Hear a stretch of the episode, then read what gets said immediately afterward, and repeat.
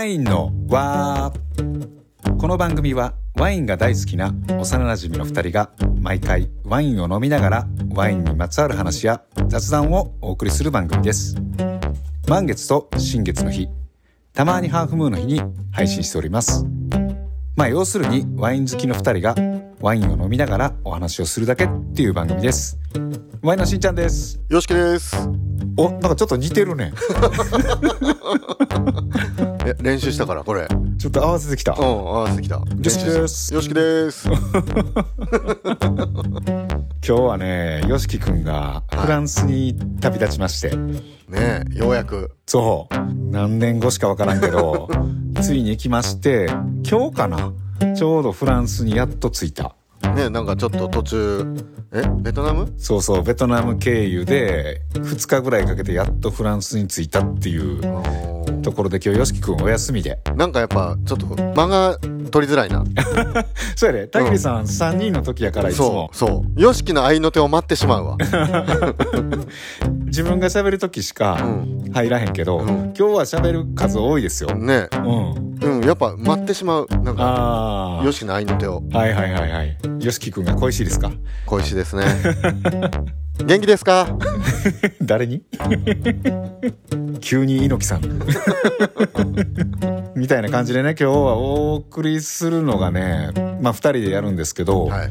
なんとこの収録に私しんちゃんマイクを持ってくの忘れましてもう、てんやわんやしてたもんね、今さっきまそうそうそうそう。急に。そう田切さんはいつもの環境で撮ってるんですけど、はい僕の方はねこれ急遽 iPhone でね撮ってるんですよ、はい。あの、全然僕わかんないです。そう iPhone で撮ってでそれを一回パソコンに取り込んで、はいでいつもの編集の、まあ、ソフトに入れてうん。ちょっと加工していけるかいけないかをチェックしててで僕の中ではあちょっとやっぱ音悪いなと思ったけどそれを田切さんに聞かしたら「いやいやいやいや何が違うの?」みたいな いや、ほんまになんかもう、情熱大陸のなんか、音とワインにうるさい男、新一みたいな。もうずーっと難しい顔して、パソコンにらめっこしながら。あの別にワインにはうるさないけどね。音にはうるさいんだけど。ワインにうるさいのは田切さん。っ そうでした。ていう感じで今日は久々にね田切さんにはイタリアの、本当この間のワインの和祭うん。の来ていただいたお客様にも、うん。もっと出てくださいといううん声を聞いていましたので、ほんまかいなそれいや、結構言われたよ。ほんま、うん。社交辞令ちゃうんそれえ？いや、あの目はそういう感じじゃな じゃなかったうんええ切実な願いだった。はいはいはいはい。っていう感じで今日はイタリア話ですか？そうですね。久しぶりうんにイタリアワインとそれにまつわるお話を少しさせていただきたいなと。お思っております。田切さんこれいつぶりやろ？えー、いやだから6月ぐらいじゃないかな。多分前回。あ、そんな前？うん。もう10月やもんね。そうそうそうそう。なんかこれ毎回言ってるよね。うん。そう。だから、幽霊準レギュラーみたいな。あ、違うわえ？前撮ろう思って、あ、そうそうそう。収録 決まってってんけど、8月にね。そう、田切さんが体調不良かなそうんかそうそうそう。なんか、多分、コロナ。あれあーやっぱりちょっと。うん。今から振り返れば振。り返れば。まあ夏ちょっとね、なんか一時流行ってる時ありましたもんね。そうそうそう。んだから、あれで飛ばしたんでね、すいませんっていう感じで。あの日もだから、よしきくんは、はい特集も何にも用意してへんから、で、俺は二人で、どないする？言って、いやもう田切さん任せのつもりやったからうん、二人とも何にも用意してへん。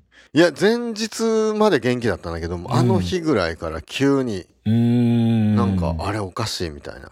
でもなんかね、急遽用意して撮った気がしますね。うん何の話だったか忘れたけど。うん。いや、でも結構しっかりした話をしてくれたなと思って、ああ。さすがやなと思って。さすがよしきくん。っさすがよし君。はい。ていう感じでね、今日は田切さんとお二人でお送りするワインの場でございます。よろしくお願いいたします。では行きますかよしきです。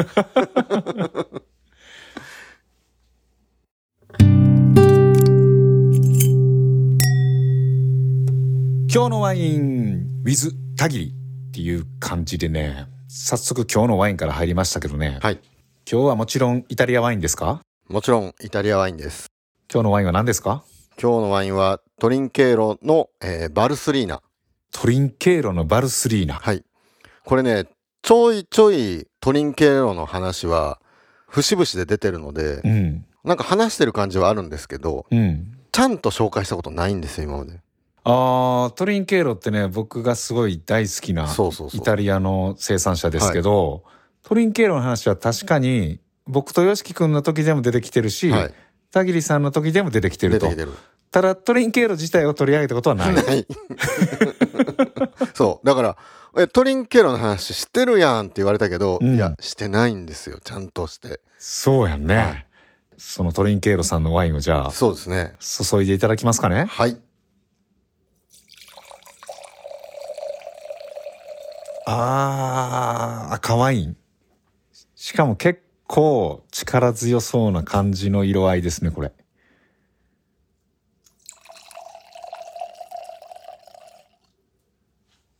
なんか今の季節にちょっと合いそうな色というか、早速注いでいただきましたけどね。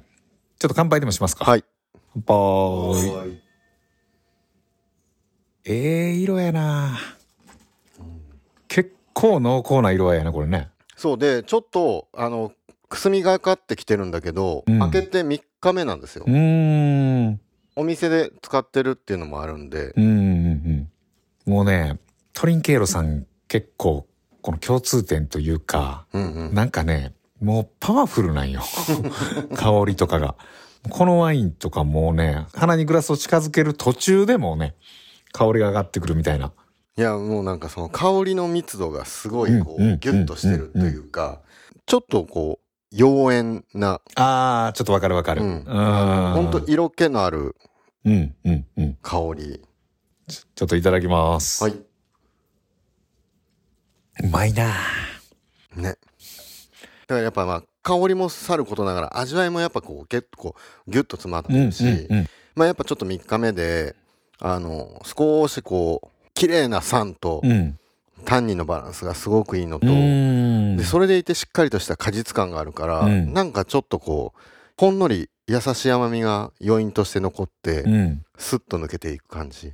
でもこのトリンケーロさんのワイン僕何回かうん、飲んでて、まあうん個人的にも好きなんで買ったりするんですけど、今まで飲んだ中で一番酸味が強い気がする。おーそもそものトリンケーロは、うんえー、と赤ワインはビーニャ・デル・ノーチェっていう、うん。彼のそのトップキュベバルベーラの、えー畑が、えーあるんですけどこの今回用意したバルスリーナの、えー2013年は、うん。そのビーニャ・デル・ノーチェの隣の畑うん。1930年代からの畑なんで、えー樹齢がまあ70年を超えてくると。で、まあ、13年で今リリースしてるものなので、うん。結構やっぱりその熟成がねうん。もう10年年出てますし、タンニン分が結構抜けてるみたいな。はい、あーでもなんかそういう意味では、ちょっとこの酸味で青春感みたいなのを感じんねんけど、青春、感？うん。うん、ちょっとそういうなんつうの？淡い感じがするの？えーっと、ちょっと甘酸っぱい感じというか、かがあんねんけど、はいはい。ただ10代、20代の青春じゃないねん。あー30代前半ぐらいの。あー。なんかちょっとわかるわそれは。なんかあのあれね。あるやん。一回いろいろ経て、酸いも甘いも知って、初めての恋愛とかうん。初恋とかじゃなく一通りみんな大恋愛とかして友達のう、ん。えーっと、仲良かったのとか裏切りとかも経た、うん。30代前半の青春感ってあるやん。あー。あったね30代。なんかまだビートたぎりやった頃がね。いや知らんけど。だからそういう感じのね、だから、ある意味こう、熟成感と貫禄もあるけど、なんかこの酸によっうんて、うんこのちょっと若さもあるというか。まあもともとメインでやってるところとは違うラインで出てきてるものっていうのもあるんで、うんビーニャ・デル・ノーチェ僕もねパネビーノの会で話もしてお会いもしてますし、うん。いわゆるザなんか僕らがイメージしてるなんかこうイタリア人ってう。いうん感じなんでね、ビーナ・デル・ノーチェっていうのは、ビビーニャビーニャ・デル・ノーチェ、ビーニャ・デル・ノーチェうん、は品種の名前なの？えっ、とワインの名前。あ、ワインの名前。ワインの名前。トニケロの畑。うーん。えーとノーチェっていうのはくるみ、うーん。えーくるみがある畑っていう意味。ええそうそれが一番トップキュベの？そうそうそうそう。う。でまあこの人はそのいわゆるナチュラルワインっていうくくりなんだけどバルベーラを作ってちゃんとその格付けも取ったワインをリリースしてるっていうことでうん。もしっかりまあされてるといううかん。だからうんまあいろいろこうイタリアも法律が、えー新しく変わったりとかしてうん。その DOCG っていうその格付けをしたワインっていうのがもうこれだけの本数ですよっていうのを決められてるんで、うん。でビニャデルノーチェはこれだけリリース今年します。うん。でもこう余ってしまうんでうん。その余剰分はうん。余剰分でまたその各ヴィンテージをブレンドしてロストデルノーチェっていうセカンドヴィンテージで出したりとか。えー、とあとはねそのみんな大好きアユート、まあ、新一も好きだねうん。ビアンコ。まあこれは2005年にすごい大変な年で収穫量が少なかったんで、うん。まあ3種類うん。白をブレンドしてごく少量で作ったものうん。がアユート、うん。でそのビーニャデルノーチェ毎年作ってる中で2005年がやっぱり大変な年だったよねっていうアユートビアンコ出した2年後ぐらいに赤ワインもちょっと骨格が違うっていう理由で出したのがアユートロッソ、うん。トリンケーロさんって何種類作ってるいや今ではえーとだから56種類。のああ一時作ってたけど作らんようになったやつとかもあんのかあるしまあその年に出したものもあるし、うんうん。なんか、ここ最近でもほら、この間インスタでちょっと上げてたトリンケロもあったでしょ。なんだっけあれ。あ僕あげたやつそうそうそうそうそう。まあ今ちょっと名前パッと出てこない。そうなんか結構いろんな瓶があるなと思って、見たことないやつとか、うんだからすごいいっぱい作ってんのかなって思っててんけど、あれかでもリリースするまでの期間が結構長いからそうそうそうそうそだから今のじゃないけど、うん昔作ってたやつが今出てくるみたいなやつもあると。う。まあそうそうです。あのあもともとはだから、えっ、と、40ヘクタールぐらい。40ヘクタールってもう恐ろしいですよ。うん。1ヘクタールがサッカー場2個分やろ？そうそうそうそう。で40ヘクタール言ったら80個分ってことです。サッカー場。うんもうだからすでになんか東京ドーム何個分ですかみたいな多分単位でしょ。あ、そんなレベル？うん。あ、そうやね。うんうん。ただ、それを、えっ、と、やっぱりこう、トリンケーロ自体も、まあずっとは管理できないんで、うん今では13ヘクタールまでにしたのかな。あ、それでも13ヘクタールあん。うん。あだから、売却したりとか、うんあとは、えっ、と、ちょっと賃貸で貸したりとか、うん。その、もともと資産としてすごい持ってるんで、うん。ゆっくり寝かせられて、納得いくものしかリリースしないっていう強みがあるんですよね。ね。今年できたワインはうん。今出すべきじゃないと。で、これが5年後、10年後になるかもしれんけど、一番いい時に出すっていう熟成をもう自分とこでやってんねんね。そうそうそうそう。うん。それはでもやっぱ資金力ないと無理やもんな。そう。10年間じゃあ熟成します言ったら、その作ったワイン10年間うんお金変わらないわけでしょ、そうそうそうそう。な初めはほぼほぼ収入なしみたいなのがスタートするわけでしょ。まあ新しく始めた人からすれば。ままあだからそれが難しいからあの新規参入した若い作り手は毎年リリースをしなきゃいけないんで、酒屋さんでストックしたりとか、うん。僕らが酒屋さんから買ってストックしたりとか。うん。で、うん一番の飲み頃になった時に出すと。はい。飲み頃のバトンタッチみたいな感じね。そうそうそう。もうでもトリンケーロさんはもう初めからええ感じの状態に。まあそれでも今さっき出たビーニャ・デルノーチェの12年は、うん。この間お会いした時はあと10年いけるからもうもう20年ぐらい全然僕のワインはいけるよあ20年後僕67歳ですよあ。まあそんなとこまで田切さん多分生きてないから、うん僕たちであの美味しくいただきます。はい、まああのこれね冗談で結構言ってるんですけどあの、うん。もし本当に早く死んだらあの僕のワインはあのお葬式で振る舞い酒で出すんで あのそこでみんなで飲んでもらってコルクを缶桶に入れてもらって一緒に燃やしてもらったらあの成仏できるんで。うわー、でもそれ、3日ぐらいしたいわ、その 葬式。1日じゃ足らん。もうあの京都の仲間の人たちにあの注ぎ手として一応もう確保してるんでね注ぎ手はいるんで最終的にみんなベロベロになって、あの、田切さんの棺桶を、あの、置いて帰るみたいな。あのあれ後どうなったみたいな。あれ燃やした？みたいないやいやいやいや、骨は拾って、まだあんじゃん、ここ、みたいな。でも見に行くん？怖い怖い怖いみたいな。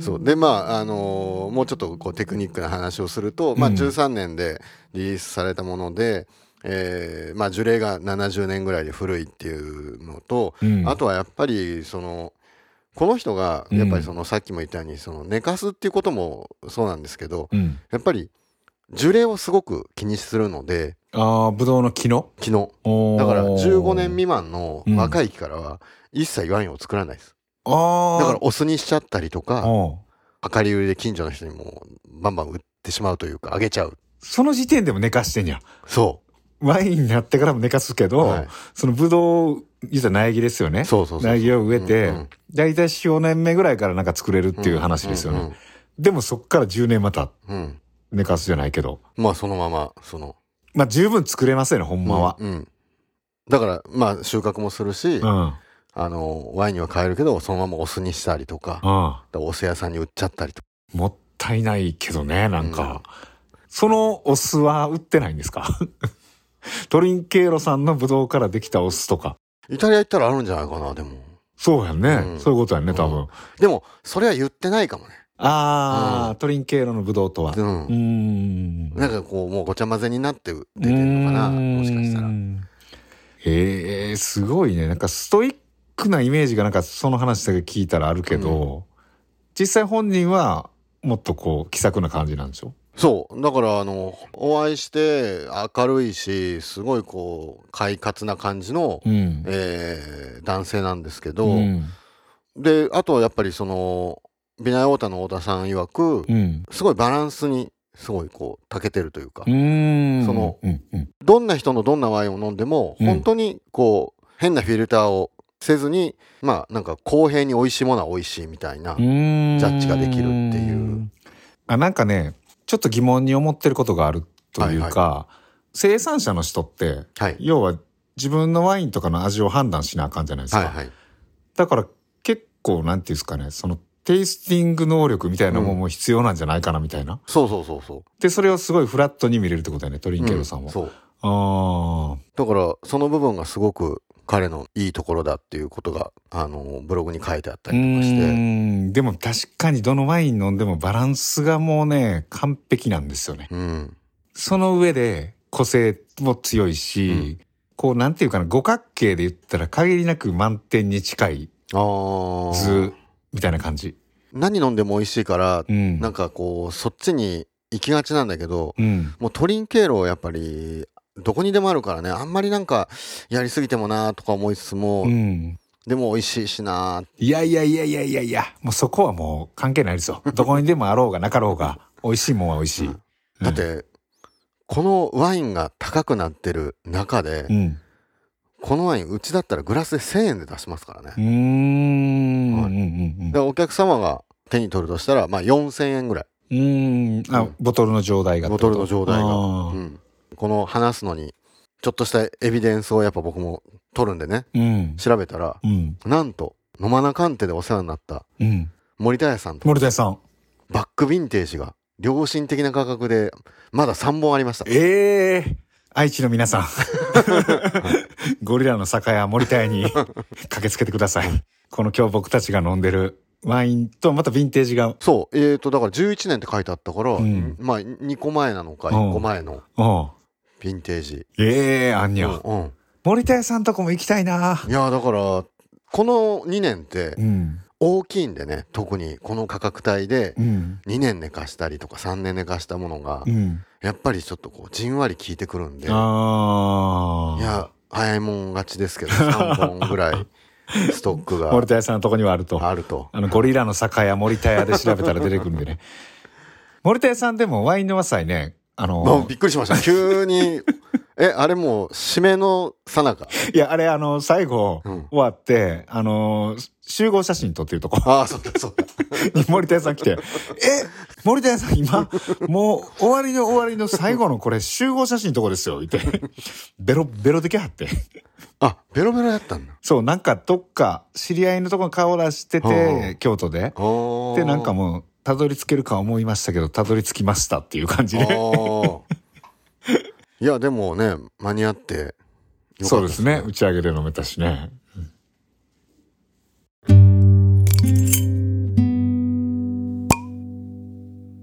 田切の小さな小話。いやなんかねちょっと今日その話もううん。本当に小話です今日は。まああのやっぱり僕少しイタリアの話しなきゃいけないのかなと思って、うん。まあトリンケーロ。うん。でピエモンテでピエモンテ州の話をするんですけど、ピエモンテっていうのは、うん。えっ、とい北イタリア、フランスに隣接した山麓の州。有名な都市で言ったら？トリノ。あのオリンピックはいはいはいはいはいはいはいはい。はい冬季やったかなあれ。冬季かなあれ。うん。やってましたね。トリノオリンピック、そうそうそうそうまあでも大都市かって言われたら多分そうじゃないんかな。うんそもそもその州の成り立ちというかが、うん。ピエっていうのが麓みたいうん。な、モンテって山。山の麓うん。の州。あー。ピエモンテ州。えフランスと隣接してる？フランスと隣接しててだからそのアルプス山脈の流れから来る感じのうん州みたい。じゃあ越えたらフランスがあるけど、多分そこに山があるんだなよねそうそうそう。あーだから文化的な交流はないんや、うん。ああで結構ピエモンテうん。ピエモンテーゼっていうみたいでピエモンテ人のことを。ピエモンテーゼ。ピエモンテーゼ。うん。でちょっと私たちうん。他のイタリア人とは違いますよっていう気質があるらしいちょっとプライド高い系。そうそうそうそう。だからでおじいちゃんとかおばあちゃんになると、うん。ちょっと他のイタリア人が聞いても分かんない方言があったりとか。うーん。だからやっぱちょっとこう閉鎖的な感じで、うん。ですごい伝統を重んじて礼儀正しく保守的、ピエモンテーゼは。ピエモンテーゼは。へえこれどっかに似てない？これ分かりました。はい。僕たちが今いる京都っぽいでしょ。その言い方。京都っぽいでしょいやもうね。確かに。ね。うん。まあそんな中で、うん。そのやっぱりこうワインが、うん。まあ作られてきて、うん。いわゆるだから伝統を重んじるうん。バローロバルバレスコっていうのがありながら、うん。でも親しみ持って飲むものはこういうバルベーラだったり、フレイザーとか、うん。ドルチェットとか、うん。まあ結構いろいろあるんです。よそれは全部今言ったのはあれなん？黒ぶどうかな？えーえ？ぶどう品種の名前？ぶどうの品種の名前。ああそうやね。京都っぽいって言われたら一気にイメージがうん。分かったというか、まあ京都もそういうとこありますよね。まあ僕京都人なんですけど、まあ正直あの、山一個越えた とこなんで、京都市やから。まあね。ややこしくなるからまあでも僕ら子供の頃いつも京都行こうか、みたいな。どこ行くの？あ、京都行くみたいな。あれなんかな？ワインだけじゃなく、うん。いろんな伝統があるというか歴史がある都市。うん多分そう。うーん。でななんかそのまあもともとフランスで、うん。えっ、と領主をされてた人がうん。移り住んだっていうのもあるからやっぱりちょっとこう、うん。流れとしてはフランスから移住した人もむ大昔は多いみたいなところもあるから。なんとなくあのーイメージですよ。完全なイメージやけど、イタリアって縦に長いやん。うんうんうん。日本も縦に長いけど、うんうんで、北の方の人の方うんが、うん。なんかそういうイメージうんで、うん。で、南の方の人は陽気？そうそうそうそうそうそうそうそれは合ってるんですか、うん、いやだからあのー僕も一回その母親とを連れてイタリア回った時も、うん、うんうんうん。やっぱローマとかフィレンツェは、うん。イタリア人が結構目線が一緒というか、うん。僕170ぐらいなんでまあ大体皆さんそのぐらい。でロンバルディアのミラノ行った瞬間から、うん。男性も女性もうん。もう完全に上向かないと顔が見えないみたいあな、あ一。気に背が高くそれ北の方？北の方。北に行けば背が高くなる。多分そうだとええで、その一番上でしょ？そピエう上のモンテは。上の方、うん。ええちなみにトリンケーロさんは背高いんですか？トリンケーロさんは一緒ぐらい。175ぐらいかな多ああ、そんなもんや。うん。ええスラッとして。うんいい時計していい車乗って、うん。いいご飯食べて、俺のワイン美味しいやろって言ってるから ちょっと京都っぽくない。なんかでも、イタリアっぽい。そうそうそう。日本人がイメージするイタリア、ちょっとちょい悪親父じゃないけどそうなんかそういう、そう。だからピエモンテーゼではないんかな。えー。ピエモンテってちなみにうん。結構生産者多いんですか、生産者は多いですよ。もうだからいわゆる伝統を重んじるバローロ・バルバレスコの流れを汲む人たちからそのバルベーラだそのトリンケーロが作ってるアスティ県のうん。そのバルベーラ・ダスティとかそういうところを作ってる DOCG っていう格付けをしっかり持った作り手たちも多いでうす。ただ、うん。イタリアの州の中でじゃあ生産高が多いかっていうと、うん。そうではないんです。あ量はそんな多くないけど要はそういう格付けをして、うん。そうメジャーなワインは多いちゃんと価値をつけてうん売って、うんああだ値段も高いのが多いみたいな。多分そうだと思ああ今言ったバローロとかバルバレスコっていううのもはうピンキリですよもそれはあれですよね。格付けの名前？うえっ、とワインの名前。バローロっていう、うん。まあだからキャンティーとか。あそうやんね。そうそうそう。前一回特集やりましたよね。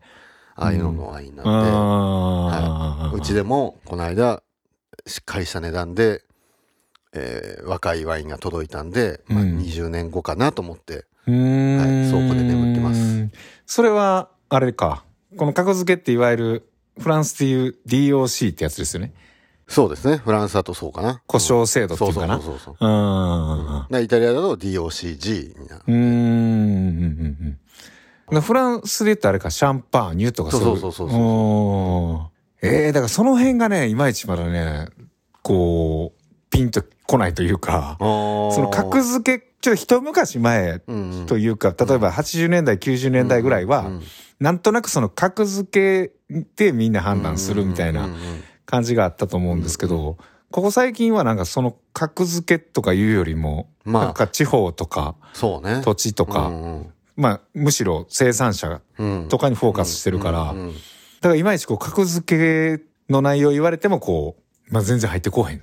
まあやっぱりなんかまあ僕は特にテロワールも大事ですけど、うんやっぱりその作ってる人、うーん。あのーなんだろうそこで考え方が二分する場合もあると思うんですけどその自然と人が別って考えてる人と、うん。僕はその自然の中に人が含まれると思ってるんで、うん。たまになんかそのまあこういうナチュラルワインですって言った時に、うん。あまり人の手を返さずに作ってるんですこんなことしてますっていやそれえ自然じゃないやんっていう人も中にはいるんですけど、うん、まあ人がすることも営みとして自然であるだろうと思ってるんで、ああ、なるほどね。はい、ああ。だからそこは大事なのかなうんその誰かがどうかするっていうのは、うん、一つワインを作るっていう工程の中には製品を作ってるっていうよりは我が子を育ててますよっていう人たちの方がまあ好きってういうか。ーん。確かに自然のありのままっていうのうんではないもんね。そうそうそうそう。そのありのままやったらまあワインはできないから。ただ、その自然というものの中に人類も含まれると。そうそう。うん。で、バランスやと思うんですよね、結局。うんうん自然の良さを崩さずに人が寄り添うみたいな。うんうんまあ要は、要は対話して作るみたいな。うんってなるとより自然に近い状態になるし、だからといってね、人の手が入らへん、うん。入ってるから自然じゃないって言われたらまあ、それまでなんですけどそう、そうそう。でもやっぱ、人はワイン作りにおいてはもうかなり重要なうん。要素の一つだと思いますよね。うんだと思いますよ、うん僕も。はい。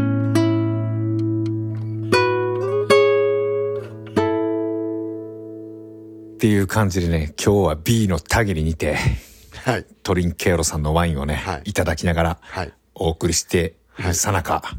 いやもうね、なんかその、まあ、ピエモンテの話は本当にごくごく小さい話で終わったんですけどね。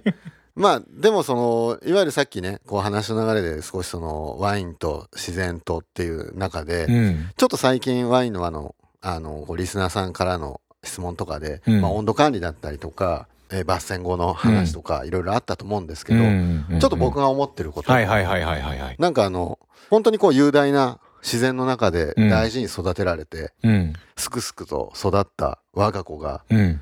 ちょっとある時期を迎えて収穫されて、うん。で、樽に入れられて、うん。かき混ぜられて、うん。絞られててで、小さな瓶に入れられて、うん。これ結局人間に置き換えたらストレスなんですよ。なんかそれ、ワインの和のポエムの企画の時にそんなポエムありました？ああ、あったでしょ。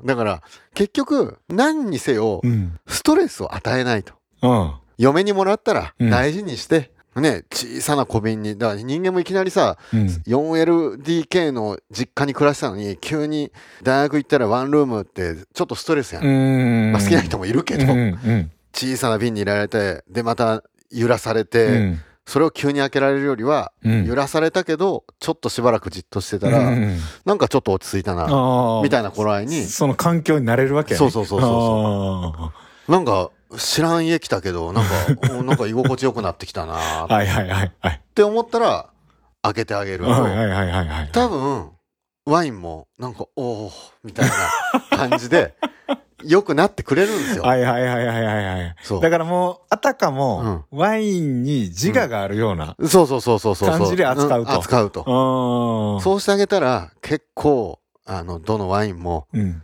いい感じで、うん。僕たちの胃袋というか、はいはいはいはい味覚というか、満たしてくれると思います。確かにね。だから、もし自分がワインやったらどうやろうとか、っそうそうそうそうそう。ていう視点で考えるそうと、そうそう。もしね、意識があって、うん。じゃあなんかガサツにバーンと置かれうん。て、なんか熱い部屋にバーンと置いてかれるより、もうちょうどええわ、みたいな。もうほんまこれもう、寒くもなく、ん暑くもなく、うん。ごっつええわーって心地よくなってるさなか、そうそうそう。もう忘れてしまうんだ、うん。そのストレスを。うん。で、ストレスを忘れてガチャって開けて、うん。何みたいな時も、そっと。出して、で、こう、もうガーって振ったりせ。ずに、うんスッと開けてあげたら。そっとね、静かにここうポンと、おなんか空気うま。そうそうわこれ久々に吸ったこの空気。あ、なんかグラス、あ、気持ちいい、このグラス。そうそうそう。みたいな。うんそうそうそうそう。それそれ。なるほどね。ね。うんだから、なんだろう。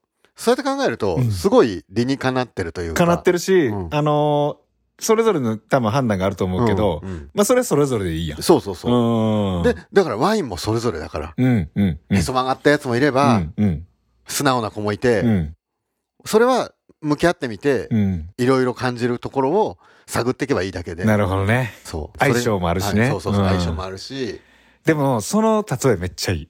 いいでしょワインに人格があるとか、意識があるっていう感じ、うん。まあ、本当に生きてるとうん。いうふうに考えると、もう、それだけでいいもんね。うんあとは、個々が判断すればいい。そうそうそうそもし自分やったらどうかとか、うんもし自分が可愛がってる、例えば、ペットなう。り、うん。そまあ、子供なうんりやったらどうかみたいな。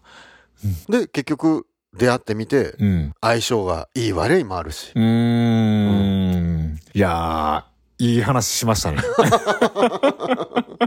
はい。貯めてました、この話。なんかあの、ピクサーにアニメーション撮ってほしいわ、それ。ニモみたいな感じの、あの監督で。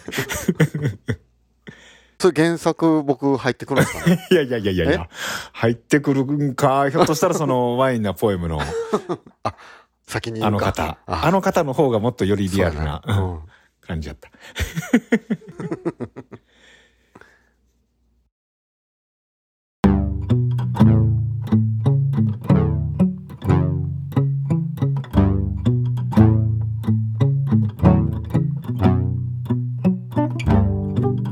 はい、っていう感じでね、二人でお送りしてきたワインの輪。はい。このパターン初めてよね。いや、初めて。ちょっと疲れた。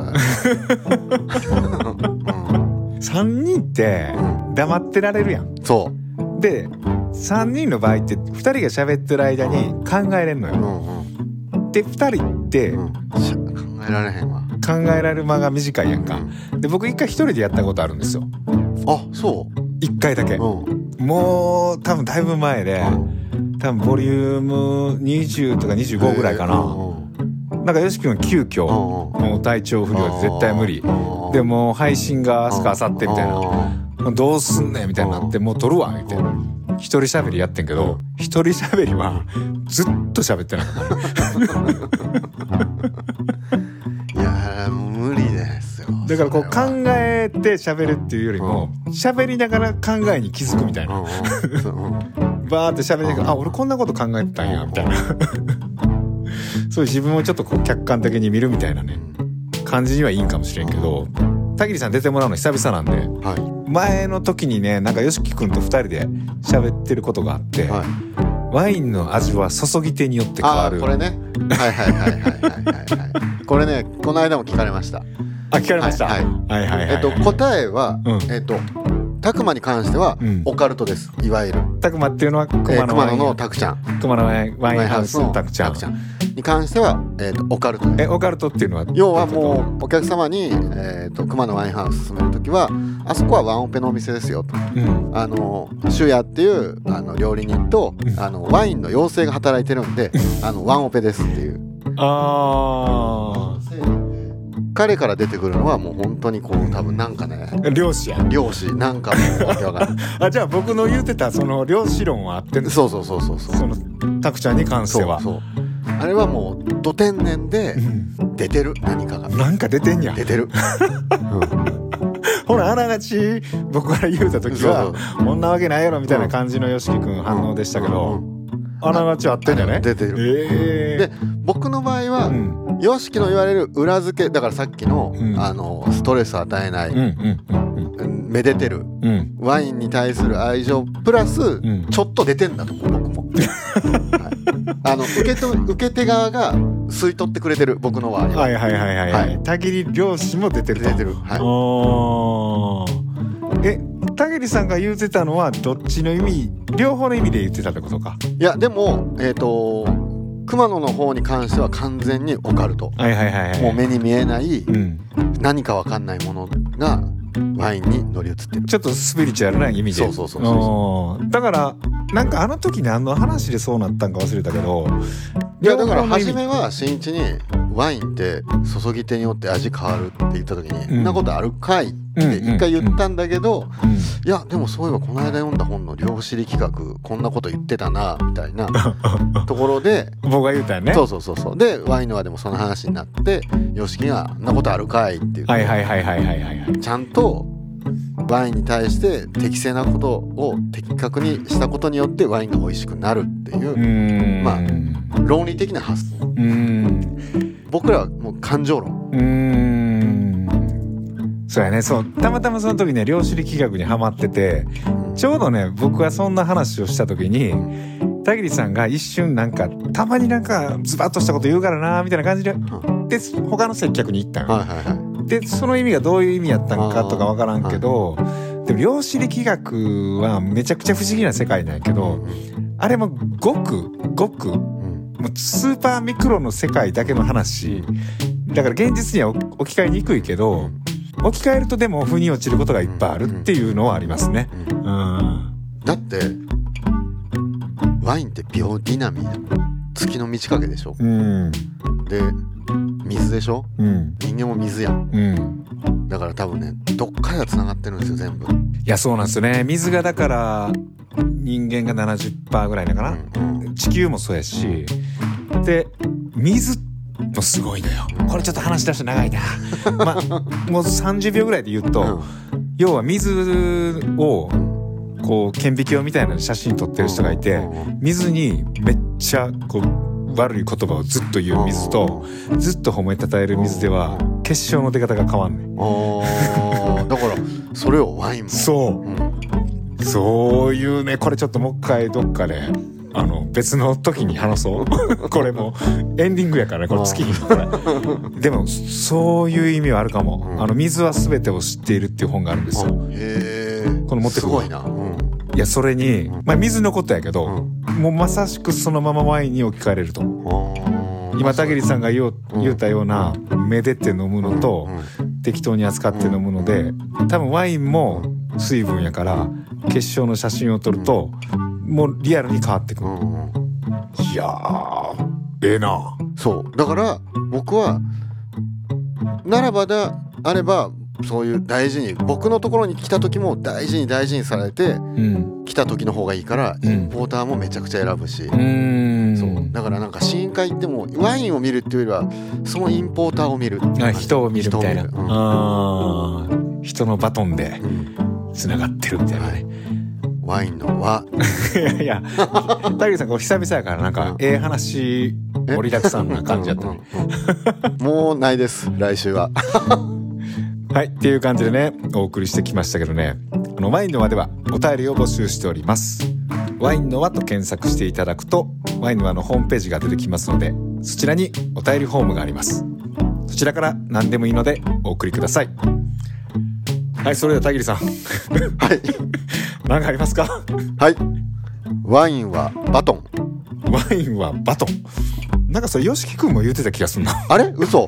やばいな。あリレーとかやったかな？リレーでもないかでも今ねバトンの話してたしね。なんかね新一が出てたしこれ結構考える間をくれるかなと思ったらまあまあ間髪入れずに来たから。あそうそうそうそうそう。いつもそう。で大体 YOSHIKI 君もちょっと前に話したことのうん。話になる、うん。うん。でもたまにズバーンみたいなの出てくるんで、うん。今日はまあ、まあ。あんま出てこんかった よし振ってこんかったな。いや次回ねあの YOSHIKI 君フランスにいるんで、はい。ちょっと中継とかはい。つなげながらやろうかなとも思ってますんで、はい。ぜひお楽しみください。ですね。はい。っていうところで次回は新月か満月かハーフムーンにお送りしたいと思います。はい。